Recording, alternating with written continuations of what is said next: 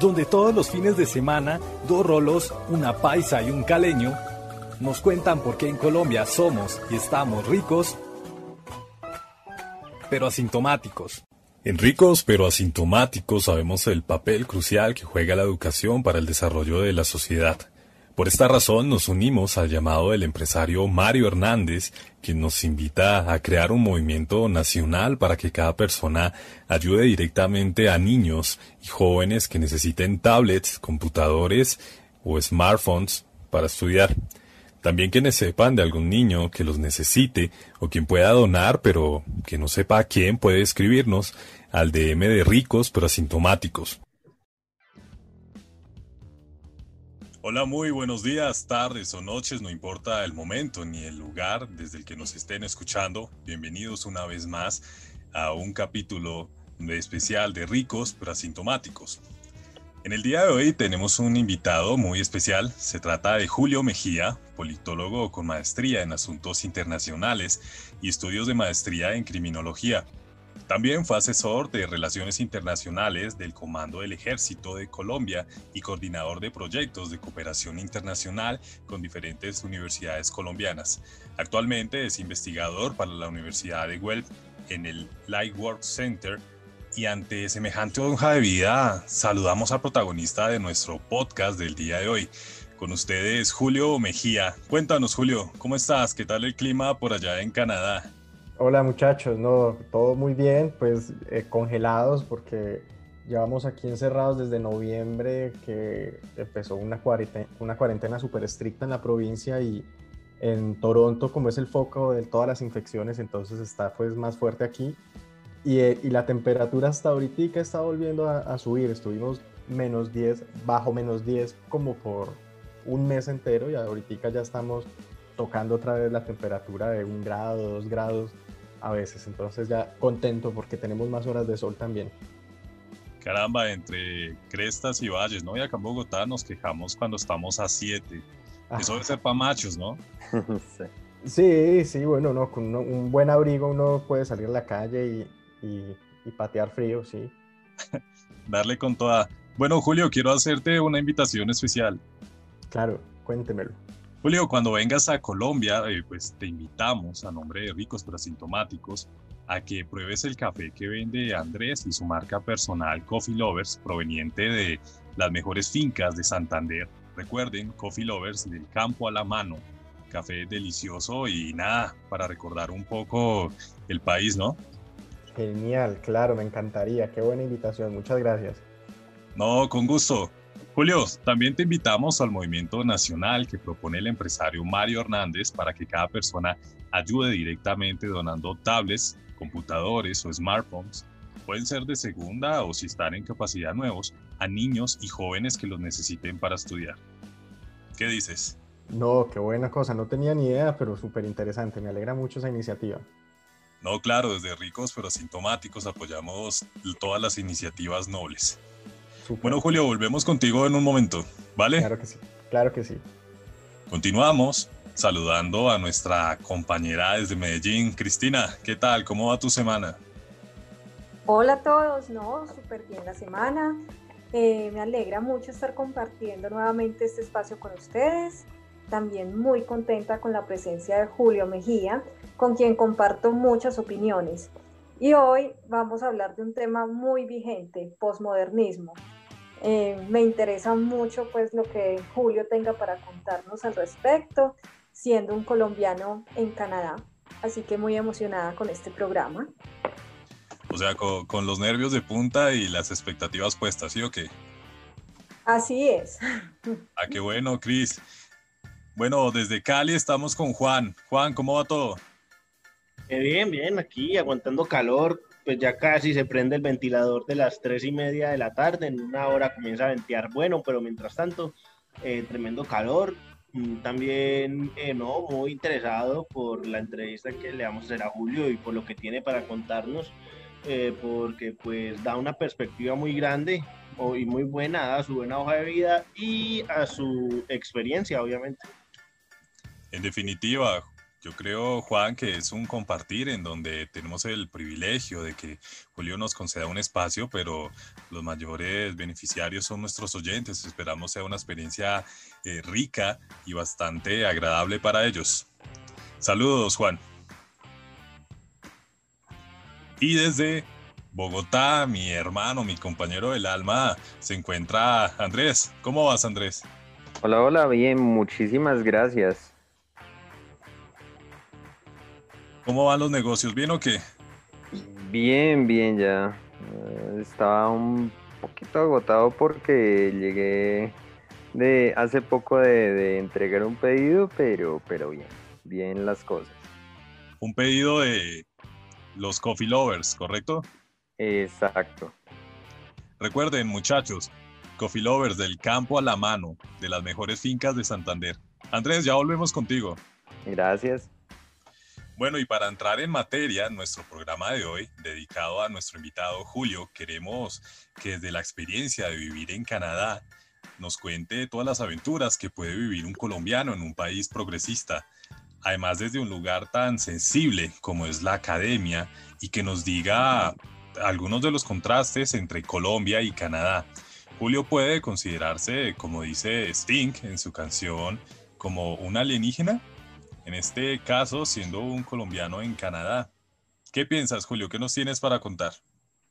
Pues bueno, no, no tanto como un alienígena, pero, pero sí, sí es una experiencia bien interesante porque, digamos, Canadá, Canadá tiene, mezcla muchos matices de, de muchas tendencias de pensamiento, porque existe una ala conservadora fuerte y eh, uno se sorprendería la cantidad de personas sobre todo las personas que viven en el campo que coinciden con la, el espectro político conservador americano de, los Estados Unidos, pero sin embargo por la, la, conformación política, que aquí en lugar de tener un Congreso y ser un sistema presidencial es un, un sistema parlamentario, eh, esa diferencia de, de, la estructura política permite que solo ciertas ideas eh, permeen la política pública. Entonces, aunque existe también este tipo de tendencias conservadoras, em, digamos que el, la parte este de Canadá, que es donde está Ontario, Quebec,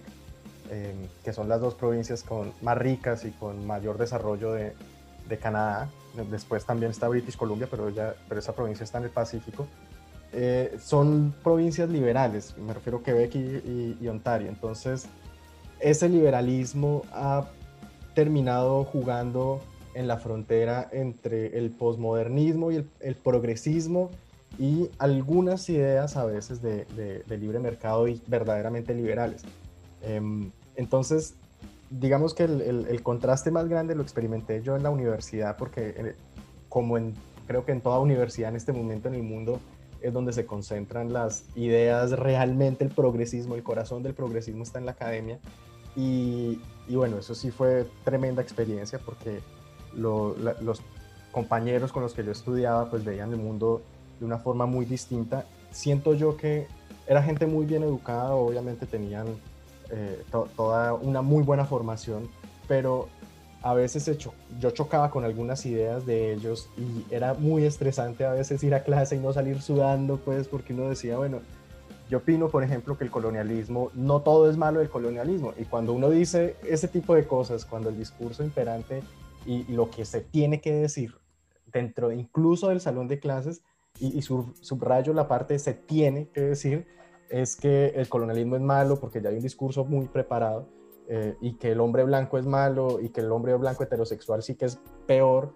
Entonces era muy estresante. Yo daba la opinión, a veces muchos compañeros míos se incomodaban, eh, los profesores también yo creo que veían la tensión y entonces trataban un poco de cambiar el tema, pero como yo venía de, la escuela de, la W, donde uno iba y se daba la jeta con la gente y, simplemente daba su opinión y, y, después chocaba y eso era lo interesante. Entonces, y además de eso, creo que el libertarianismo, si, si para algo está hecho, es para incomodar, para decir cosas que nadie más quiere decir. Eh, entonces yo me animaba y daba el debate y, y en verdad fue bastante grato. Yo creo que obviamente lo hacía con todo el respeto y al final siento que eh, sí se abría la posibilidad de tener un diálogo y por mi parte aprender algunas formas de, de, por qué decían lo que decían eh, estas personas que venían desde esta corriente de pensamiento progresista y ellos por su parte entender a qué me refería yo cuando, por ejemplo, defendía ideas como la propiedad privada, el, mercado libre o en general em, toda esta tradición de pensamiento occidental. Bueno, Julio, la verdad es que todo eso que mencionas abarca eh, muchos temas, ¿no? Desde la segunda revolución, de lo que se llama hoy en día el marxismo cultural, desde las gestas de las clases y grupos sociales que se dieron en Europa, más o menos en el siglo XVIII y XIX, la gestión normativa de las instituciones dentro de una caracterización de una administración pública y demás temas, ¿no? Todo esto tiene demasiado que ver porque pues va en direccionamiento a lo que propenden los ideales de determinado sector, en este caso el progresismo, ¿no? Sí, sí sin duda. Eh, no, sé si quieren que le, pues, que cuente un poquito de, todo el origen y cómo se fue construyendo esta idea de que ahorita nosotros entendemos por progresismo y por posmodernismo que a veces están bastante mezcladas o, o si de pronto ustedes tienen algo más para, para, para allá iba. Me gustaría eh, tenerte, eh, si mis compañeros están de acuerdo, Julio, para un próximo programa dedicado especialmente a toda esa temática. ¿Qué dices, Julio? Súper, no, claro, cuenten conmigo. Pues, ¿va, ¿va para esas, sí o qué? Sí, sí, va para esas. Bueno, y se aproxima el plato fuerte para que vayamos iniciando, ¿no? Para calentar motores y entrar en materia, ¿nos puede explicar, por favor, Julio, qué es el postmodernismo para que lo entienda alguien que nunca haya escuchado dicho término? Sí, claro que sí. Em, digamos que el postmodernismo cubre muchas, em, muchos campos del conocimiento, la literatura, el cine, eh, la filosofía. Entonces, creo que la forma más sencilla de entender el postmodernismo es entendiendo qué es el, el modernismo. Hay un, autor que de hecho es canadiense, que se llama Stephen Hicks. él muestra cómo el modernismo fue los últimos 500 años de la humanidad, sobre todo los transcurridos en el hemisferio occidental y en Europa, en el momento en el que empiezan todos los avances científicos, el encuentro entre, entre las Américas y Europa, la aparición de Copérnico, los debates intelectuales y filosóficos sobre la naturaleza humana, etc. Entonces, dentro de todo este movimiento del modernismo, se, digamos que había una idea central y es, o, varias ideas centrales. Por una parte, creo que la primera es que el mundo se puede conocer y se puede entender, ¿no? La segunda parte era que el conocimiento no estaba reservado a unas élites, eh, como por ejemplo lo que eran los los clérigos o, la iglesia en general, sino que el conocimiento estaba ahí para que las personas se apropiaran de él. Y dentro de, de esta idea que es bastante revolucionaria, si una persona en realidad puede educarse y acceder al conocimiento y a la sabiduría, entonces en realidad esta persona era un igual a los demás, ¿no? Entonces parte del modernismo o, o, al modernismo le debemos también parte de lo que entendemos ahora como la igualdad de derechos o lo que empezó a abrirse poco a poco como fue el voto eh, primero a la mujer, después eh, cuando se empiezan a derribar todas estas ideas del racismo, etc.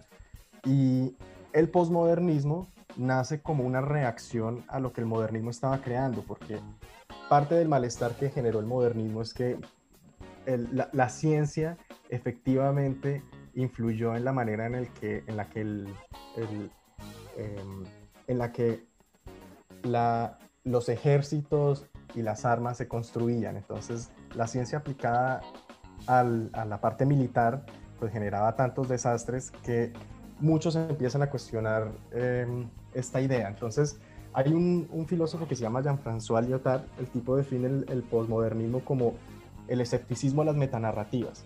Es decir, no, no hay ninguna, ninguna verdad que nos una a todos es mentira que existe la verdad. Eso no existe, eso solamente son perspectivas de ciertos grupos que compiten, todos estos grupos, por imponer su narrativa y esa narrativa solamente se impone porque tiene poder.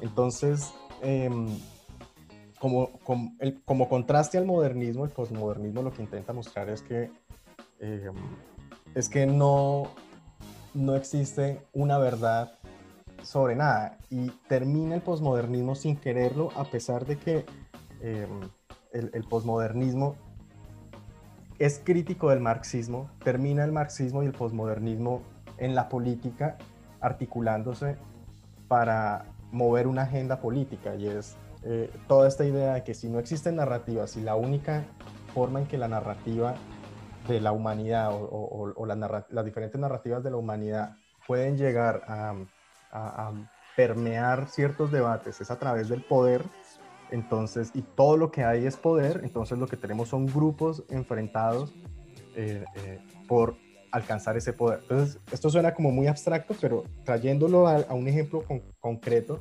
sería, por ejemplo, entender que, em, que la, la, ciencia y las verdades que se descubren gracias al método científico que fue, fue afinado en Europa y, también en América del Norte, en realidad todo eso es mentira, eso solamente forma parte de la visión europea del mundo y es inaplicable al resto de la humanidad, a pesar de que nosotros veamos cómo los, aviones vuelan y la ciencia funciona, pero todo eso es mentira, solo una imposición occidental y esa imposición occidental niega todo saber y toda narrativa que no tenga el poder. De ahí surgen todas esas narrativas y ahí surge ese, ese vínculo con, con el marxismo. Ahora, el posmodernismo nace como una, un movimiento literario. Jacques Derrida, que estoy seguro que ustedes han visto por ahí mucho el tema de, de la deconstrucción y cómo todo el mundo quiere deconstruirse. Eh, Jacques Derrida viene con, un francés, viene con esta idea de la deconstrucción, que es simplemente tomar un texto literario y digamos que intentar entender que el lenguaje, eh, digamos que es, es una concentración en el lenguaje y el lenguaje dice mucho más de lo que uno puede ver o, o lo que es perceptible simplemente a los ojos. Entonces este movimiento nace en Francia, digamos que en parte en las artes, viaja a, Estados Unidos a través de el Departamento de Literatura de, Inglés de la Universidad de Yale y a partir de ese Departamento de Literatura se expande por el resto de América del Norte. Y digamos que parte del problema que hubo con esto es que las universidades en general, una vez empiezan a retirar la generación de, de, los baby boomers y empieza a entrar otra generación en las universidades, existe un decrecimiento del número de profesores conservadores y el número de profesores libertarios o, profesores de derecha y existe un incremento enorme del número de profesores de izquierda. Y la proporción termina influyendo tanto que el posmodernismo casi que se instala como una de las diría yo que una, una de las perspectivas predominantes en la academia y de la manera en la que se entienden los fenómenos sociales. Entonces, bueno, no sé si esta explicación sea suficiente, si les gustaría que expandan algo más. Eso es como que la historia la hace el que gana, algo así.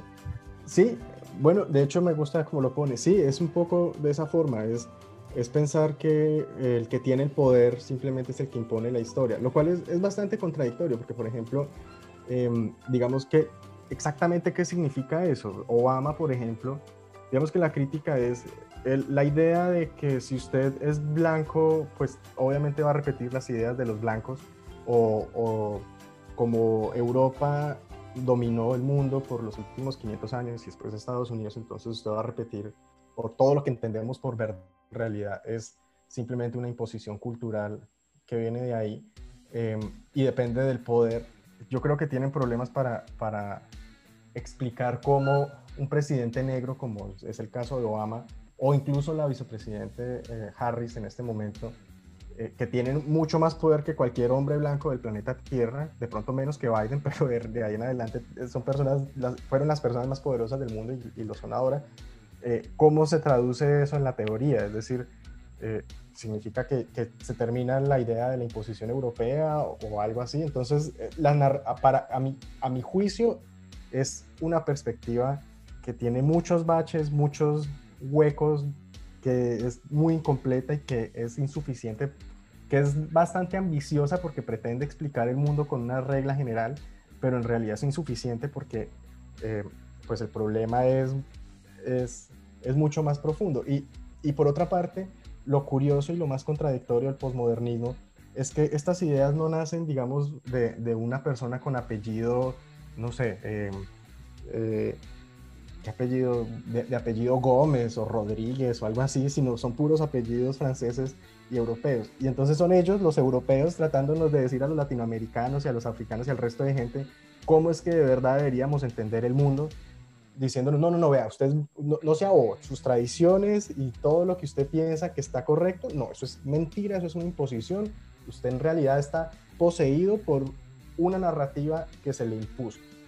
Entonces, créame más bien a mí, que yo también soy europeo blanco y mi, mi apellido francés o de apellido alemán, para que siga esta ideología. Entonces, digamos que a mi juicio, desde la misma concepción, el posmodernismo eh, tiene una contradicción enorme.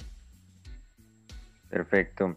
Eh, Julio, ¿considera que en Canadá el posmodernismo se ha tomado la academia, los medios, el sector público y privado? Me parece extraño encontrar en Canadá un país con tan baja densidad poblacional vallas en Vancouver de la organización One Planet, One Child, en las que textualmente dice, el mejor regalo para tu hijo es que tengas otro. Yo, yo que, no te, que... no tengas otro. Es que no tengas otro, sí. Ah, bueno, pues yo, yo creo que eh, tiene una influencia enorme, enorme y sobre todo por la academia. Eh, y ha sido responsabilidad de la academia y mi temor es que de la misma manera en que empezó en la academia y aquí en América del Norte se fue pasando poco a poco al sector privado, la gente que estudia en Colombia o en América Latina en universidades anglosajonas y claro, como hay un cierto, cierto complejo a veces yo siento que es así con de los latinoamericanos que sienten que todo lo que se diga en América del Norte entonces efectivamente es verdad y toca seguirse entonces muchos van a, Estados Unidos o vienen a Canadá, encuentran en la academia ese foco de pensamiento, no lo cuestionan y se lo llevan para, para, para América Latina. Y en, en, Canadá creo que la manera en la que mejor se ve el tema del posmodernismo y cómo ha permeado la academia es, por una parte, la idea que si no existe una representación igual en todo nivel de la jerarquía, de cualquier jerarquía, hablemos pues de la empresarial o de la política o del Estado, eh, entonces ese orden es corrupto y es injusto. Entonces, que, que, es un problema enorme, ¿no? Porque ellos dividen las únicas categorías que se les ocurre eh, con, con, esta idea de la narrativa, ¿no? Es decir, si, si entonces los blancos tienen la narrativa europea, entonces para hacer todo más equilibrado, pues entonces a todo nivel de toda jerarquía, entonces tiene que haber igual número de personas blancas, igual número de personas negras, e igual número de personas eh, indígenas, e igual número de personas eh, latinoamericanas, etc. Eh, y, este, y esta idea sí ha venido creciendo y ha tenido muchísima acogida. Empezó en la academia, se decía que, que la única manera de crear justicia era por ejemplo, a nivel estatal, que tuviéramos una presidente pues, o una primer ministra mujer, o, y, no solo mujer, tiene que ser negra también, pues porque la narrativa de, los negros. Y empezó de esa manera y poco a poco se fue extendiendo hacia el sector privado. Jordan Peterson, el, psicólogo aquí de la Universidad de Toronto, lo advirtió en el 2015-2016, él ya venía diciendo que él estaba viendo cómo se expandía. Y, yo no sé si tuvieron la oportunidad de ver el entrenamiento de Coca-Cola hace poco le, le, enseñaba a la gente cómo ser menos blanca. Entonces, el posmodernismo está lleno de contradicciones y, o esta perspectiva posmodernista, por lo menos, termina cayendo en lo que dicen supuestamente evitar y es termina cayendo en un racismo mucho más profundo porque es si usted es blanco de inmediato ni siquiera se le juzga por el carácter de su persona o la manera en la que usted se comporta o cómo trata a los demás sino que usted es blanco, entonces por lo tanto es un colonizador, que es eh, opresivo, que cree en todas estas eh, ideas de supremacismo blanco, aunque, aunque ni siquiera sea verdad, y por lo tanto lo tienen que deconstruir y explicarle que, eh, que usted tiene que dejar de ser menos lo que es y empezar a ser más lo que le dicta una élite intelectual por allá escondida en las universidades o ya más bien que han sacado la cara y que están por ahí en las empresas diciéndole a los demás cómo tienen que pensar, qué se puede decir, y, y, si no lo dicen de esa manera exacta, entonces terminan eh, cancelándolos. Ok, eh, más o menos eh, viene siendo como ese, esa validación del, del discurso, de, un, un, discurso racista, pero ya llevado, ya llevado a los niveles, o sea, como tratándolo de cubrir con una, un halo de intelectualidad, ¿no? O sea, de, justificación teórica para, para, para decir que, eh, digamos, ya no contra, ya no contra eh, las, las otras minorías, digamos, que, que, históricamente sufrieron como, como el racismo como de una, manera, de una manera más directa, sino ya como, como, no sé, como ese complejo de culpa, ¿no? Ese complejo de culpa europeo que, que, últimamente como es que está imperando ese complejo de culpa pues de, que, que vinieron y lo que lo como si lo único que hubieran hecho hubiera sido pues destruir, ¿no?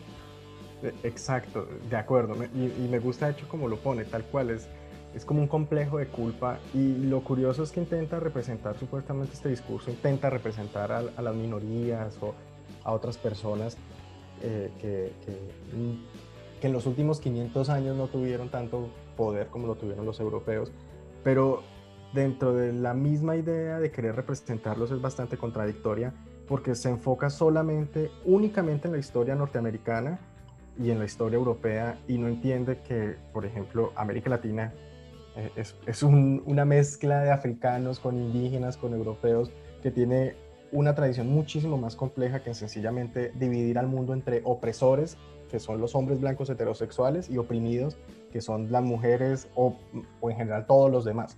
Y la última, digamos que en la jerarquía de víctimas, la última, la persona más oprimida es aquella que, que le puedan dividir como una persona de color, que además de eso eh, de pronto tiene alguna discapacidad y que eh, además de eso eh, es de pronto transgénero y y no solo transgénero, sino también pues es homosexual, ¿sí? Entonces terminan, terminan compitiendo por cosas completamente absurdas y creo yo que, que, como se convierte en una moda y como nadie quiere, todo el mundo quiere ser bueno y se equipara a ser víctima, a ser virtuoso, entonces la, gente joven yo creo que abraza esa idea de una y todo el mundo quiere ser víctima, todo el mundo quiere ser víctima en América del Norte. Pareciera que ese es el discurso político ahora eh, de lo que llaman la gente woke o la gente despierta que, o, que despertó, que es toda esta gente que adoptó todas estas ideas y que ahorita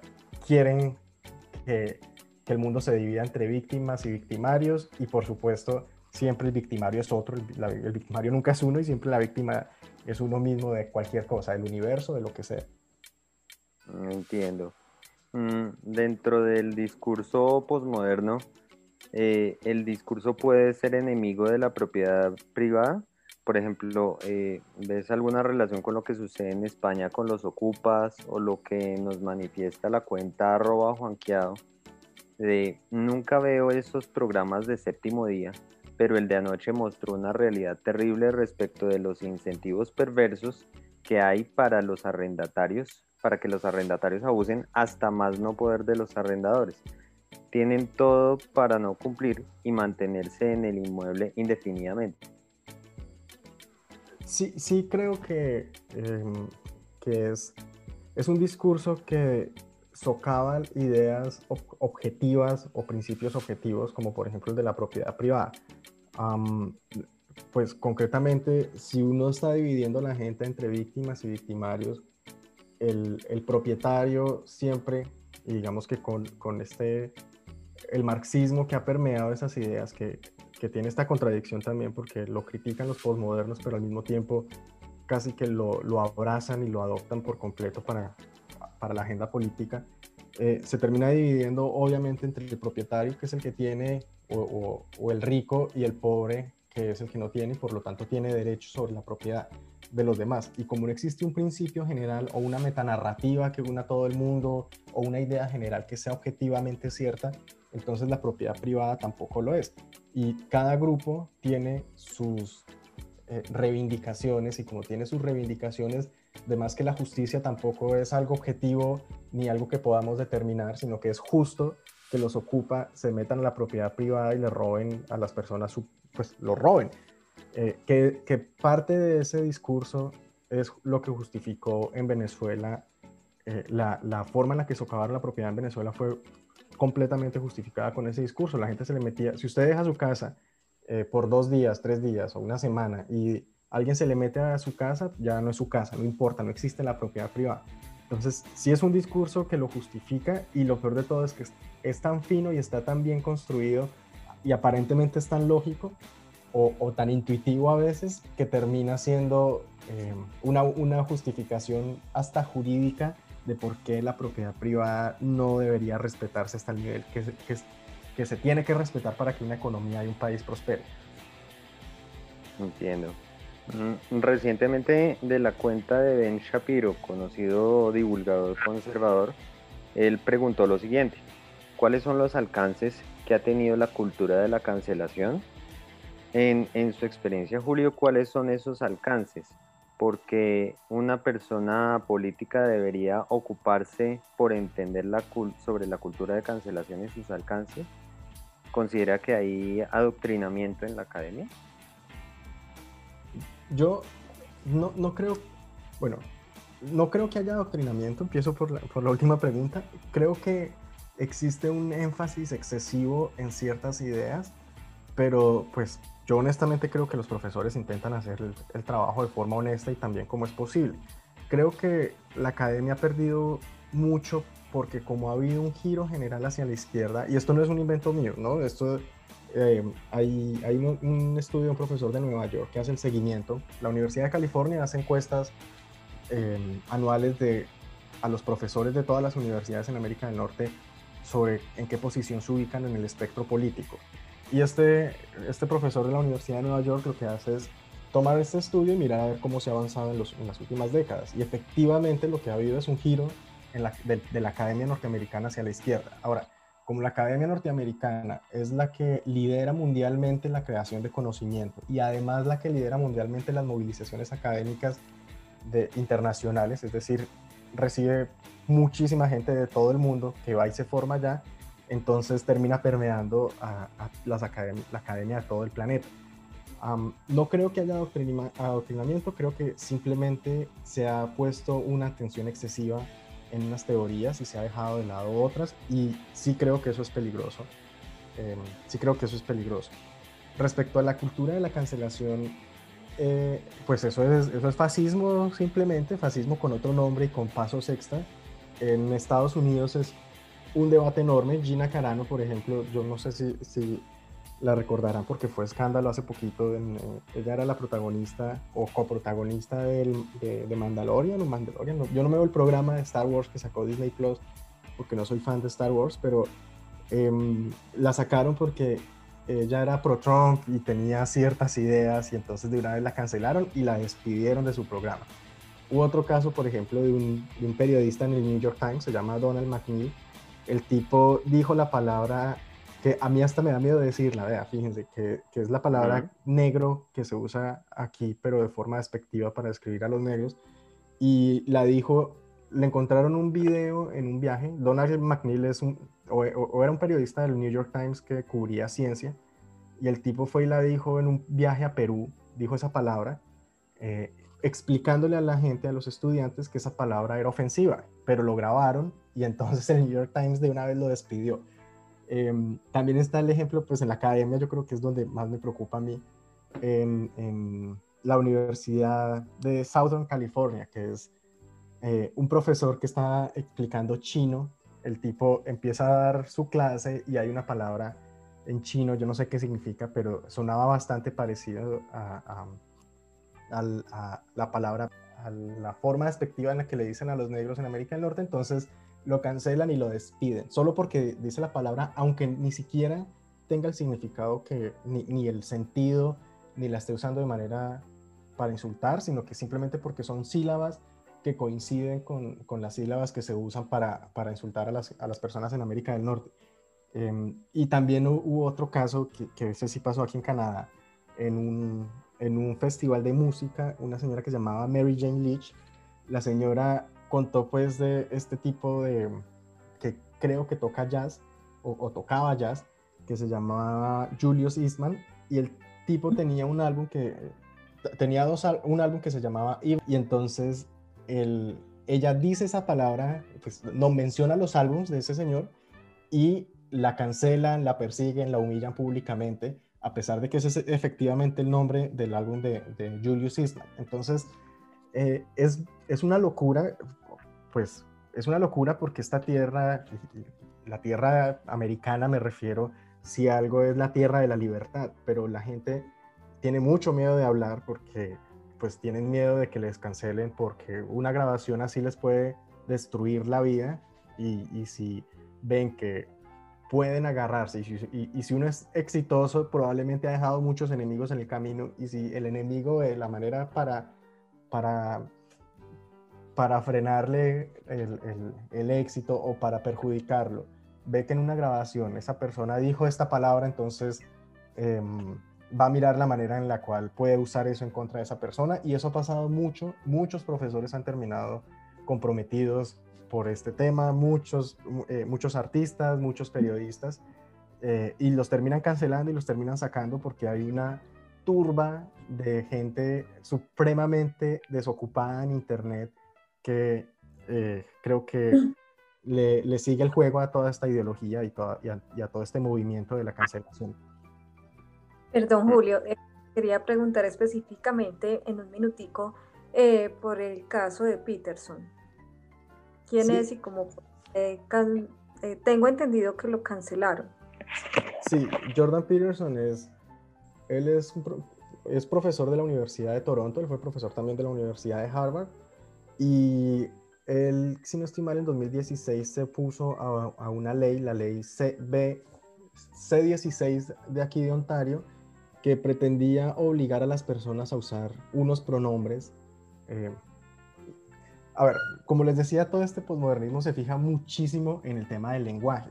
Y en América Latina yo creo, lo, hemos visto, por ejemplo, con la manera en la que las feministas insisten en que para hablar de, em, para hablar de, de, forma neutra hay que usar la, la, letra E en lugar de la letra A o la letra O. Entonces, en lugar de amigos, amigues, o, que eso me parece completamente ridículo. Eh, y entonces esa forma en la que lo han hecho en América Latina, como hay una obsesión con el lenguaje, en América del Norte se ha transportado a otra forma y es que em, las personas eligen su pronombre. Entonces en inglés está she, he, she para ella, he para él, eh, pero eh, hay personas que pueden elegir sus pronombres, que son unos pronombres eh, inventados. hay unos que son xi y xer, que no sé qué significan, la verdad y hay otros pronombres que eh, se usa, por ejemplo, they, que es ellos. Entonces, digamos que si hay una persona transgénero y dice, a mí, a mí me gusta que me digan they, entonces, de acuerdo con esa ley, a usted, si usted no le dice de esa manera, la está ofendiendo y le cobran una multa. Y si usted no paga esa multa, entonces se va a la cárcel. Y esa fue la manera en la que Jordan Peterson, que a mí me pareció bastante valiente, se opuso a la ley el tipo fue al Parlamento, dio su discurso, explicó por qué se oponía y, parte de su posición era porque no existía en la historia del, common law jamás dentro de la tradición británica y la tradición que, ahora comparten Canadá, Estados Unidos, Australia y Nueva Zelanda, ninguna ley que obligara a la gente a decir unas cosas. La gente por lo general podía decir lo que les diera la gana, pero bajo esa ley se, se obligaba a la gente, entonces él en ese momento se opone, se lanza la fama enormemente porque es, tan controversial y nadie estaba diciendo nada al respecto, que cuando lo dice entonces pone ese tema en la agenda pública y terminan, no, no creo que cancelándolo porque él todavía tiene mucha acogida en su canal de YouTube y todavía tiene mucha acogida en, en ciertos diarios y en realidad recibió bastante cubrimiento y es un tipo que si no lo han escuchado yo se lo recomiendo porque es brillante, es muy bueno hablando, es muy claro, pero sí se gana muchísimos enemigos que tergiversan lo que él dice. Julio, continuando con, eh, con este tema de la cultura de la cancelación, ¿Nos puedes hablar, por favor, del caso de Ayan Hirsi Ali? ¿Quién es? ¿Por qué pertenece a partidos conservadores y es tan crítica con la izquierda y el feminismo occidental de tercera ola? Sí, em, claro que sí. Ella, ella es una autora somalí que fue parlamentaria en, los Países Bajos. Ella cuando chiquita vivía en Somalia y más o menos a los vivió hasta los 22 años en, Somalia y la querían casar, como era la tradición en ese país eh, de, mayoría islámica, con un hombre eh, que vivía en Canadá. Ella se escapa y se va para los Países Bajos y bueno, ahí tiene toda su carrera ha sido ella muy crítica también de, la manera en la que el feminismo evita hablar de las pocas libertades que en los países islámicos existen para las mujeres. Y hace poco publicó un libro que hace referencia a cómo la migración masiva de hombres solteros que tienen, eh, que son árabes y que vienen de la, de la, de la, de la religión islámica, han afectado los derechos y las libertades de las mujeres europeas en los espacios públicos. Entonces, una vez sacó este libro, pues hubo un escándalo enorme porque lastimosamente ahí en la academia o, más bien en la discusión pública se ha hecho la idea de que hay cosas que no se pueden decir y es digamos que en detrimento de todos porque eh, uno debería poder entender que la verdad que, si no, no perseguimos la verdad, los perjudicados en realidad somos todos, aunque la verdad resulte ofensiva o aunque la verdad, o aunque, aunque algunos se ofendan por lo que pueda ser cierto, o al menos por discutir algunos temas. Entonces, ella es una mujer bastante controversial. La crítica que hace el feminismo es que no se concentran en, en, los problemas que viven las mujeres en, en, los países de mayoría islámica o que están regidos por, por por gobiernos que son afines al, islamismo y además dice que la manera en la que se puede transformar el Islam es simplemente darle más visibilidad a aquellos que quieren reformar el Islam para hacerlo un poco más parecido a lo que es el cristianismo en Occidente, que es separar la iglesia del Estado y permitir que la gente piense y diga lo que quiera independientemente de lo que ordene la religión. Listo, perfecto. Eh, Julio, te pregunto, eh, ¿cuál crees que debería ser el límite de las redes sociales bajo la concepción de las ideas de la libertad para que sean los derechos individuales, eh, particularmente el de la libre expresión? ¿Y cómo ves el papel de los grandes medios en cuanto a los sesgos y la cancelación?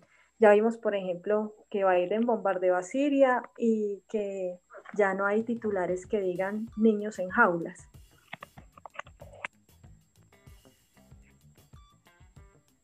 Sí, de la cultura, ay, perdóname que la primera parte de la pregunta la, perdí. ¿Tú me la podrías repetir, por favor? Claro que sí.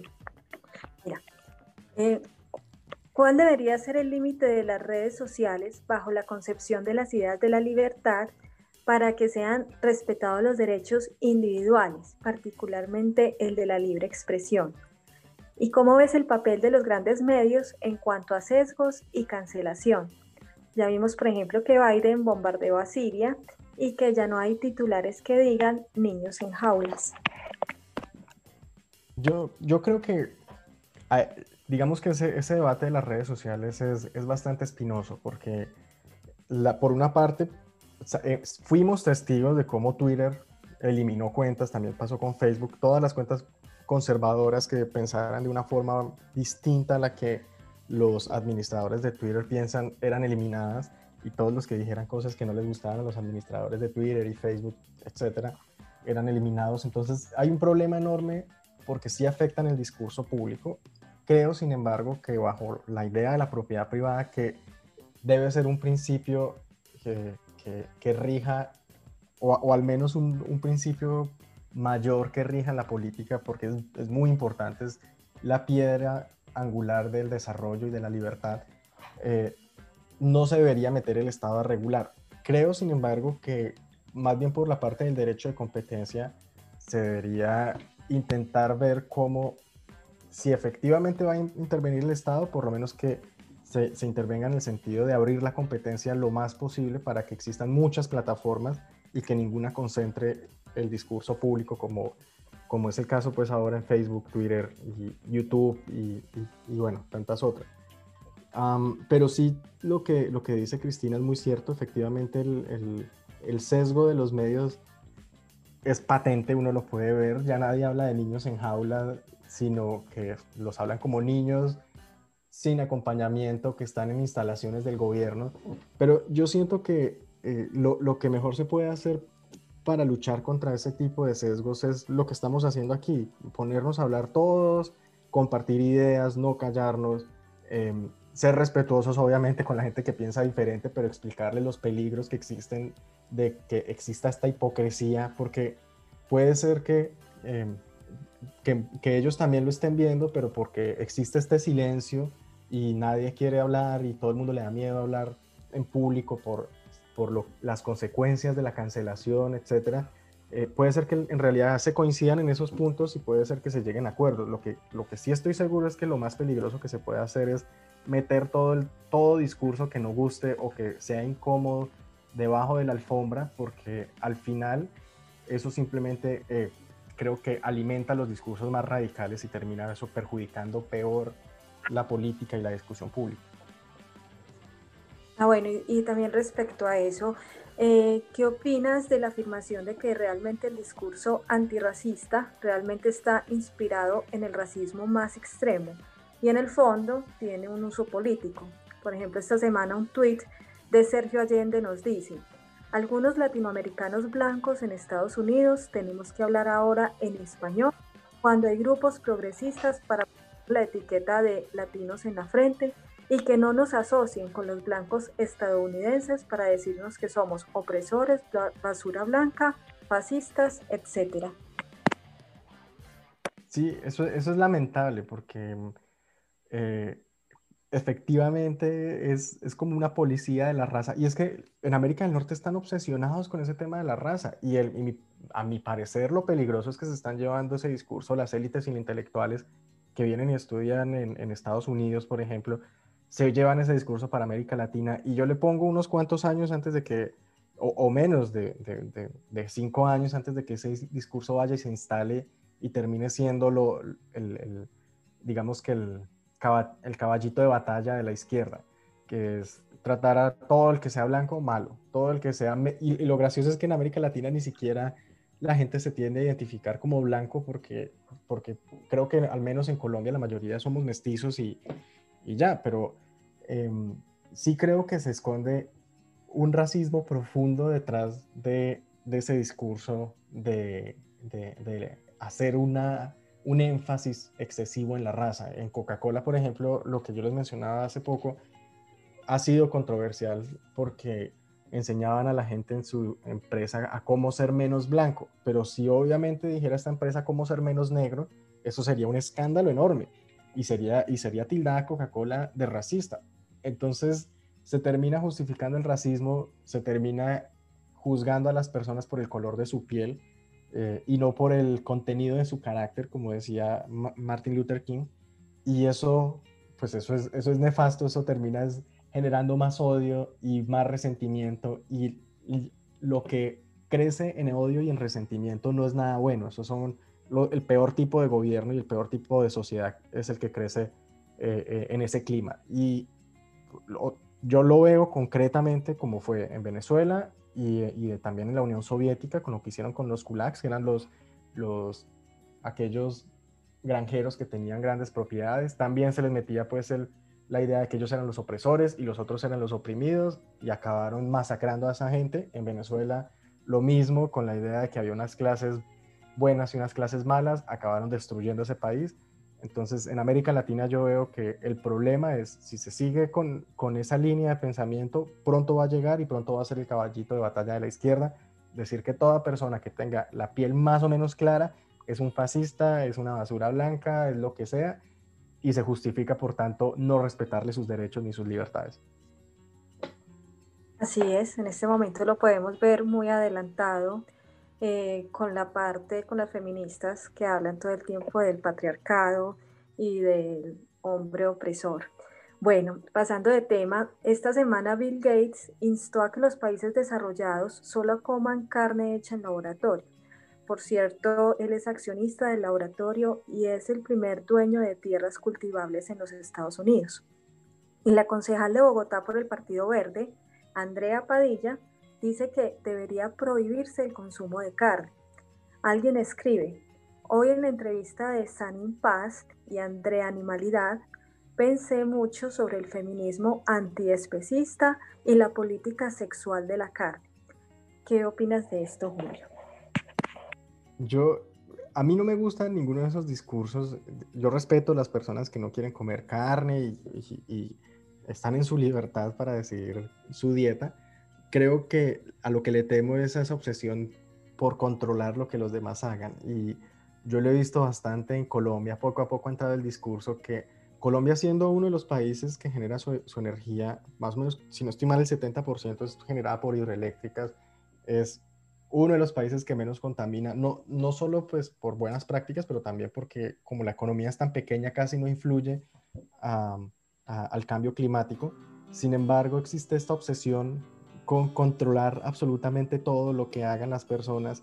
Eh, yo lo veo bastante peligroso creo que va en contra del interés de las personas más pobres porque cuando se imponen restricciones al, sector privado y se imponen restricciones a la libertad económica, se castiga el crecimiento económico y se termina castigando también a las personas que más necesitan de ese crecimiento económico para tener una vida digna. Ok, perfecto. En estos días, Lidio Dominante manifestó desde su cuenta de Twitter que hay una crisis del humor ¿Qué opinas de esto? Yo, yo, estoy de acuerdo. De hecho, en clase me acuerdo que una vez aquí en Canadá estaban hablando de cómo Friends, la serie, era problemática. Y, y efectivamente uno la ve y eh, claro, hay comentarios que, que, que, digamos, uno dice de que cualquier persona que vive en América del Norte y está consciente del discurso, dice como, uy, esto, esto ahorita ya no se puede decir en público. creo que hay una crisis del humor enorme y creo que parte de la razón por la cual el impulso totalitario de controlar el humor eh, como que ha tenido, o, parte de la razón por la cual esas personas que tienen el impulso totalitario se concentran en controlar el, humor, es porque el humor es una respuesta involuntaria. Uno, digamos que es de alguna forma la manifestación máxima de la libertad, porque uno no puede elegir qué le parece gracioso, uno simplemente le parece gracioso y se ríe y ya. Entonces siempre los dictadores y los totalitarios tienen una obsesión por controlar qué se puede decir y de qué se puede reír uno y de qué no. Entonces, sí, bueno, yo, estoy de acuerdo con Lidio Dominante.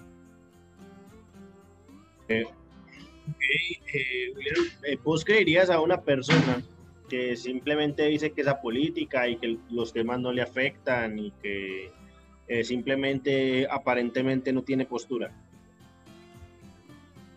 Bueno, yo me debato en ese tema porque creo que, como Borges decía, Borges hace un viaje a, Suiza y dice eh, eh, que lo que más le gusta de Suiza es que nadie tiene ni idea ni siquiera quién es el primer ministro ni nada. Yo entiendo porque, a mi juicio, como liberal, yo creo que el Estado debería ejercer la menor influencia posible en los asuntos privados. Em, y entonces, en ese sentido, entiendo que la gente, la gente sea política y se dedique a vivir su vida y ya. Está genial eso. Eh, Julio, bueno, entonces eh, la siguiente pregunta sería, ¿cuál es la anécdota más rara o loca que hayas tenido en el Canadá? Así como, como extraño, bizarro, o que uno diga, fue madre, ¿qué es esto? Mm, una anécdota de, algo que me ha pasado aquí en Canadá, em, yo creo que algo relacionado con el tema es, una vez que yo estaba en clase, estaba en clase de cortes, y lanzaron una pregunta sobre si, existía una relación entre la moralidad y la ley. Entonces yo di mi opinión que era que dependía de qué moral se estaba hablando, porque pues obviamente existen diferencias en, la perspectiva dependiendo de qué rama de la filosofía eh, es la que se desarrolla en la ley, ¿no? O, de, digamos que qué tipo de filosofía defiende o, o entiende la persona que está haciendo la ley o en el caso pues de las cortes eh, emitiendo la sentencia. Entonces, terminé mi opinión, la profesora cogió la pregunta, la última parte de la pregunta, la retomó y la lanzó a la clase y les preguntó, bueno, ¿ustedes qué opinan? ¿Quiénes son los que hacen la ley? Porque es dependiendo de qué moral. Y toda la clase respondió en coro, em, eh, eh, es la moral de los hombres blancos heterosexuales. Entonces yo pensé como, wow, es, es, una lástima porque todo el debate filosófico que se puede dar, o de hecho jurídico también, pues termina como encapsulado en, en esa consigna de, de, la explicación toda la, la, raza y la preferencia sexual, pues el color de piel y, y digamos que el, el hecho de, de tener una ascendencia europea o algo así. Entonces pensé como, bueno, qué lástima que, que, se pierda tanto en el debate cuando se repite esa consigna. Y pues ya para terminar, Julio, entonces cuéntanos por favor eh, que, cuáles cuentas tuiteras recomiendas, a quién recomiendas seguir. Cuentas tuiteras que recomiende, hay varias. Creo que eh, está la, la de Cristina Izaza, está la de Pedro Rangel, eh, la de Crítico, que es de Javier Garay, está Nostradamus, por, por supuesto, la de Martín Jaramillo, la de Daniel Gómez Gaviria, eh, la de, Raforismos, que es, a veces es, graciosa, también la de María José Bernal, la de Camila Planas, la de Andrés Patarroyo, Sebastián Nora, eh, Juan Ramón Rayo, obvio, por supuesto. María Corina Machado también me, me gusta bastante. La de Ricos pero Asintomáticos, por supuesto. Um, la de Alejandro Ome. La de Orlando Avendaño. Eh, ¿Quién más? Creo que se me están quedando tantas, pero creo que por ahora esas y cuando me acuerde de más también la, la recomiendo ahí por Twitter. Bueno, Andrés, Juan, Víctor y, y, Cristina, muchísimas gracias por la invitación. Yo espero que se repita, que volvamos a tener una discusión así bien interesante. En ricos pero asintomáticos sabemos el papel crucial que juega la educación para el desarrollo de la sociedad. Por esta razón nos unimos al llamado del empresario Mario Hernández, quien nos invita a crear un movimiento nacional para que cada persona ayude directamente a niños y jóvenes que necesiten tablets, computadores o smartphones para estudiar.